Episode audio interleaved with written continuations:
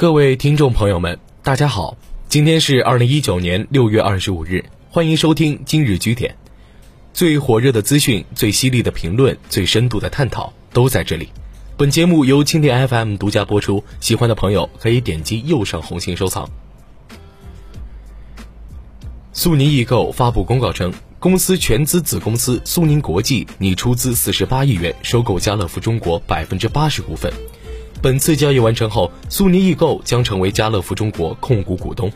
家乐福集团持股比例降至百分之二十。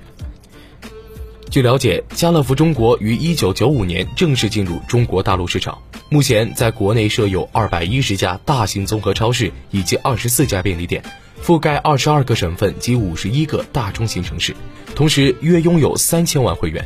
令人大跌眼镜的正是苏宁的横插一手，按常理。接盘家乐福中国的应该是腾讯和永辉。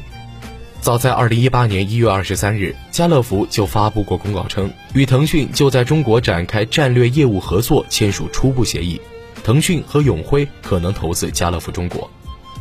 但是，一年半下来，苏宁成了半路杀出的接盘侠。苏宁公告称，苏宁将以现金方式支付四十八亿元人民币等值欧元，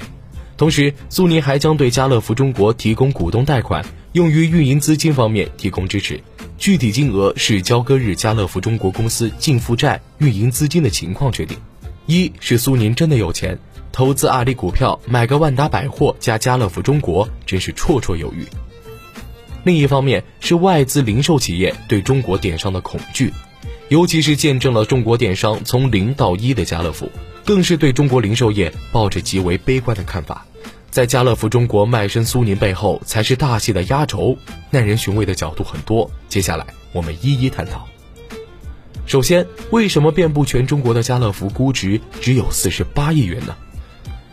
根据家乐福集团提供的未经审计的管理会计报表，家乐福中国二零一八年营业收入约为二百九十九点五八亿元。家乐福集团提供数据显示，家乐福中国二零一八年息税折旧摊销前利润为人民币五点一六亿元，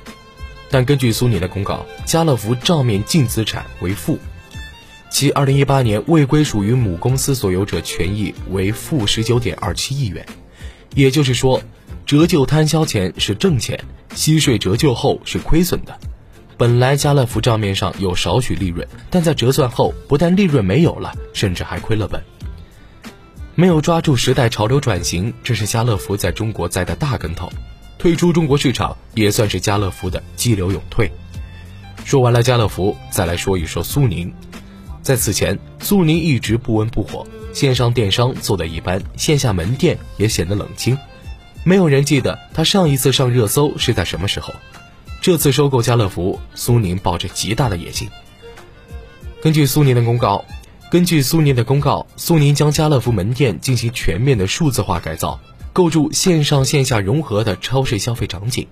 苏宁线下超过六千家苏宁小店可与家乐福门店联合，完善最后一公里配送网络，提高到家模式的效率，并节约物流成本。